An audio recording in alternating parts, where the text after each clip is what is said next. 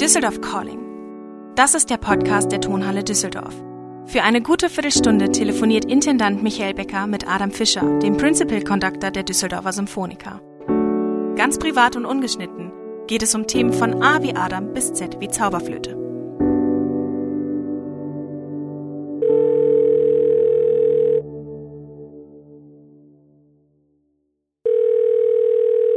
Hallo, guten Tag. Hallo Adam, wie geht es Hallo. dir? Danke, danke. Sehr schönes Wetter und äh, es ist sehr schön hier. Wir haben heute die Nummer 10 in unserem Podcast, dem Buchstaben J.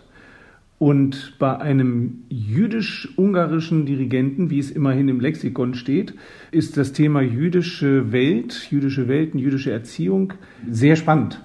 Meine allererste Frage wäre, vor Ostern gibt es einen ziemlich auffälligen, großen, äh, erdnahen Vollmond.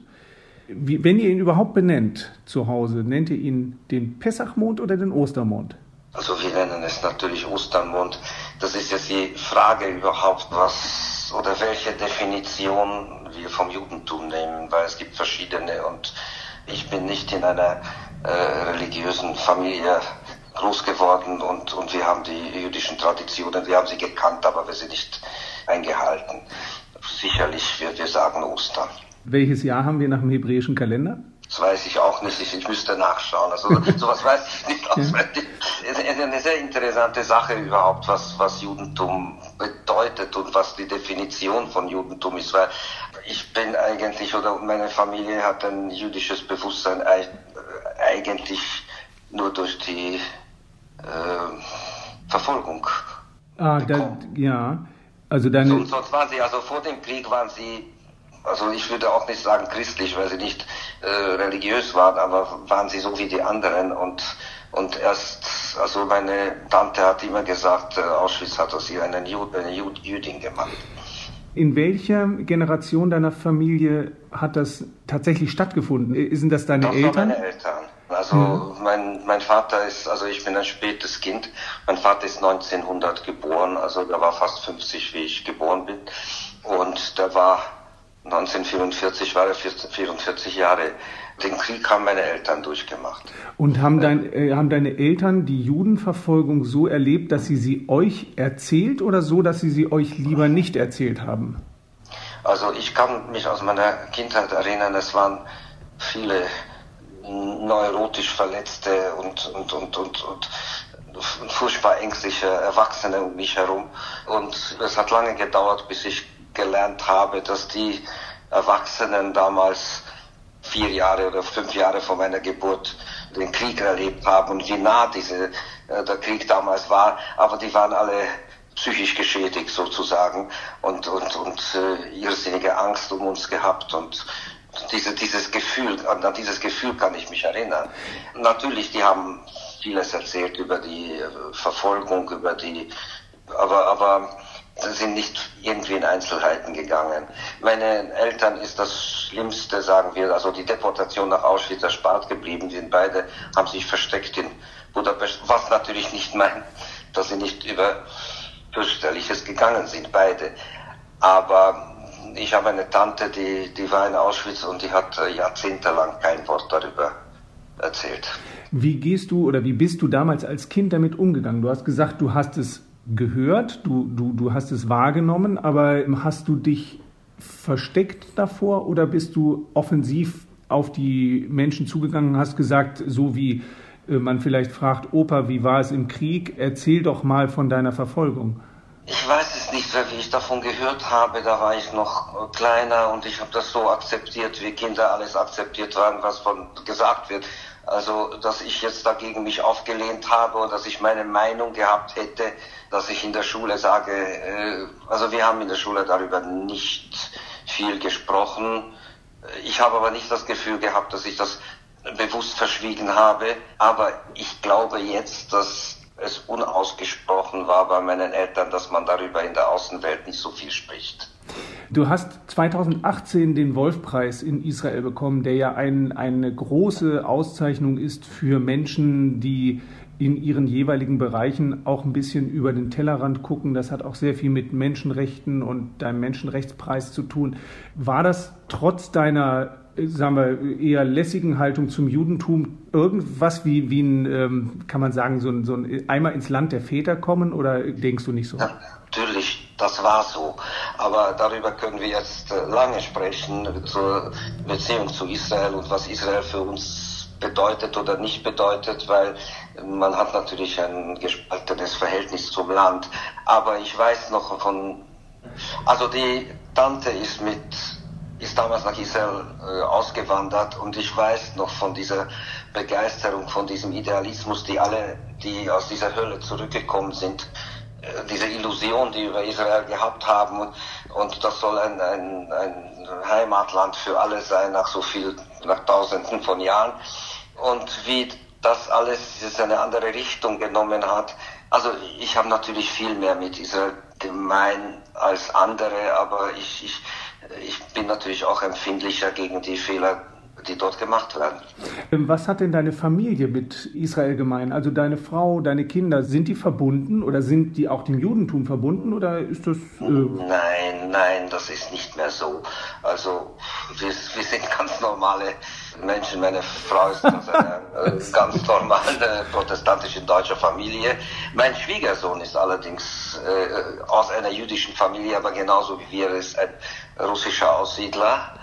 Und äh, dadurch kommen wir dazu, was ist eigentlich die Definition von, von Juden, weil mein Enkel ist nach den Nürnberger Gesetzen zu 75 Prozent jüdisch, weil äh, ich bin Jude und mein Schwiegersohn ist Jude. Aber nach den jüdischen Religionsgesetzen ist er kein Jude, weil die Mutter keine weil, Jüdin ist. Wie ist das? Dort fehlt nur die, nur, nur die Mutter. Wie ist das denn? Deine Frau ist aber äh, Christin und ist das auch geblieben?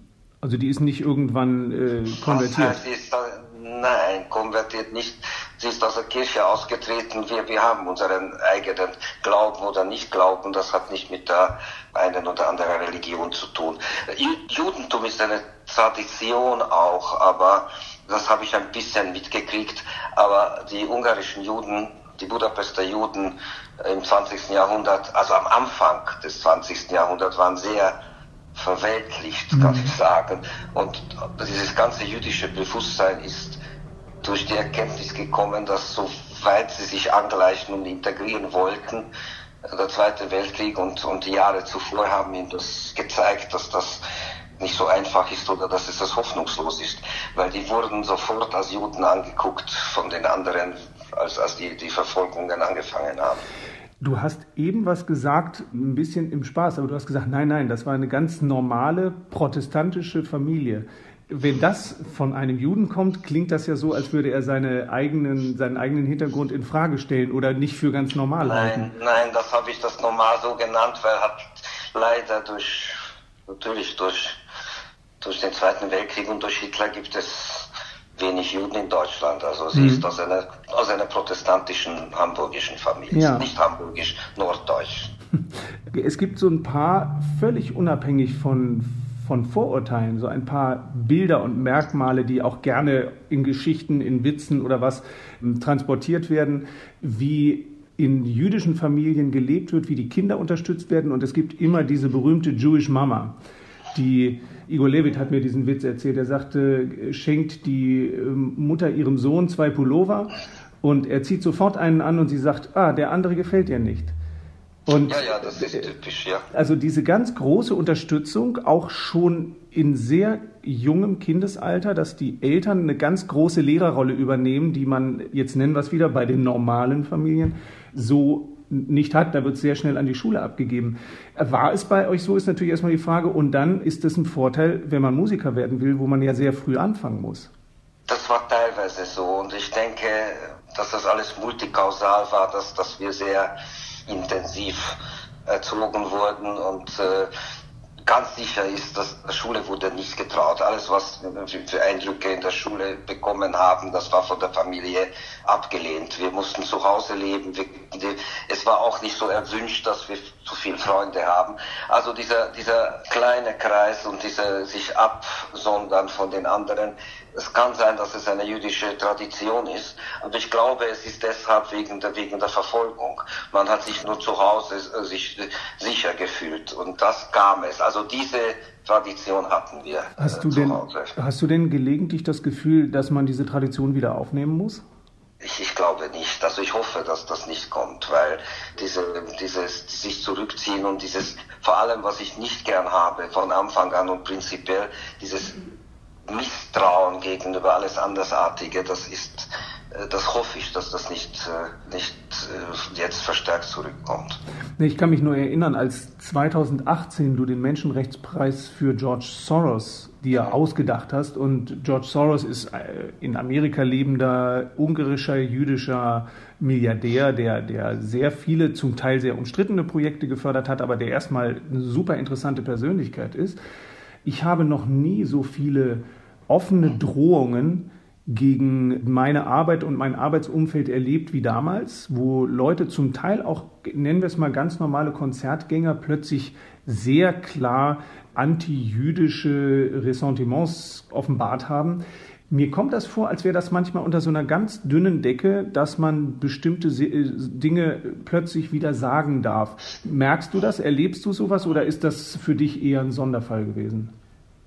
Ja, beides, weil es ist sicher so, ähm, ich bin natürlich auch nicht froh, dass man, wenn wir über den George Soros sprechen, das Erste, was man sagt, da ist jüdisch. Also man würde nicht sagen, dass er katholisch ist oder, oder ja, protestantisch, wenn wir Judentum als, als Religion sehen.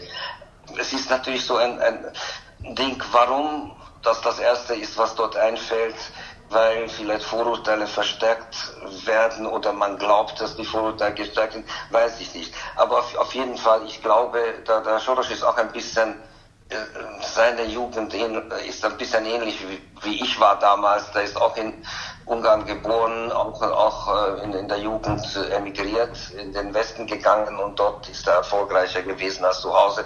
Das gibt mehrere solche.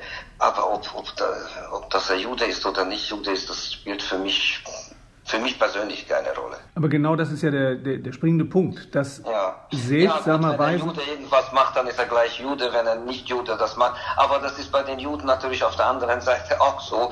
Wenn, äh, wenn, wenn der Jude etwas nicht erreicht, dann sagt er ja, weil die anderen Antisemiten sind. Also das, ja. ist, das sollte einmal verschwinden. Ja. Äh, ob, wir werden es nicht erleben, aber ich, ich, ich hoffe, dass es irgendwann mal verschwindet. Aber es ist ja in jedem Fall sehr spannend zu sehen, dass viele der ganz, ganz großen, gerade Solo-Instrumentalisten der vergangenen 100 bis 150 Jahre osteuropäische Juden waren die, ob sie aus der Ukraine kamen, aus Russland, äh, aus Rumänien, äh, das hat, glaube ich, nicht mit einer religiösen Haltung zu tun, aber es scheint damit zu tun haben, dass sie gesellschaftlich das machen durften und es machen konnten.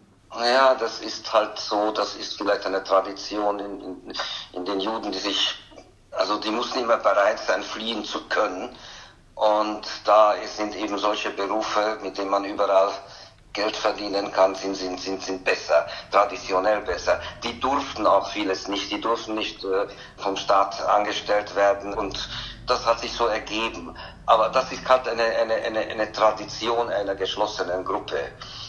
Gut, äh, sicherlich äh, waren das viele äh, jüdische Geiger in, in, in Russland damals, aber ich glaube nicht deshalb, weil sie Juden waren, weil sie irgendwie verfolgt waren vielleicht oder ausgegrenzt waren und haben das auch früher gewählt.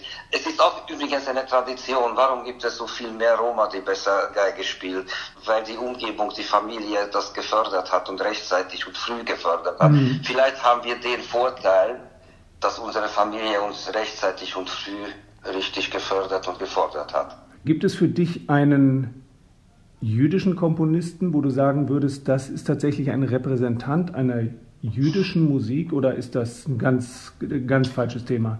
Das glaube ich, es ein falsches Thema ist, weil die sogenannten jüdischen Komponisten von Mendelssohn bis Mahler, die haben sich taufen lassen, die waren keine Juden. Also nach meiner Definition waren sie keine Juden. Ich habe einmal eine jüdische Oper dirigiert, das war die Königin von Saba von Karl Goldmann. Ja. Das ist ein Komponist aus der Monarchie und das war einer der wenigen, der sich nicht hat taufen lassen zwischen der Musik von ihm und von den anderen gibt es keinen so großen Unterschied. Also es gibt keine, keinen sozusagen noch einen jüdischen Zweig, so wie es ja durchaus einen christlichen Zweig gibt, wenn man bei Johann Sebastian Bach und fortfolgende guckt, hat das ja durchaus eine spezielle, auch gottesdienstliche Bewandtnis. Ja, aber das ist eine Kultur. Natürlich, der Bach war ein, ein Kirchenkomponist der, der protestantischen Kirche. Mhm. Aber das, das hat mit, mit Tradition und mit Familie zu tun, aber nicht mit Abstammung. Das ist natürlich so ein heikles Thema. Es wird sofort missverstanden, dass da irgendwie genetisch anders sind die einen wie die anderen. Das behaupte ich nicht. Ich möchte daran glauben, dass es keine genetischen Unterschiede gibt. Vielen Dank, Adam. Ja, vielen Dank und bis morgen. Danke, tschüss. Danke, tschüss.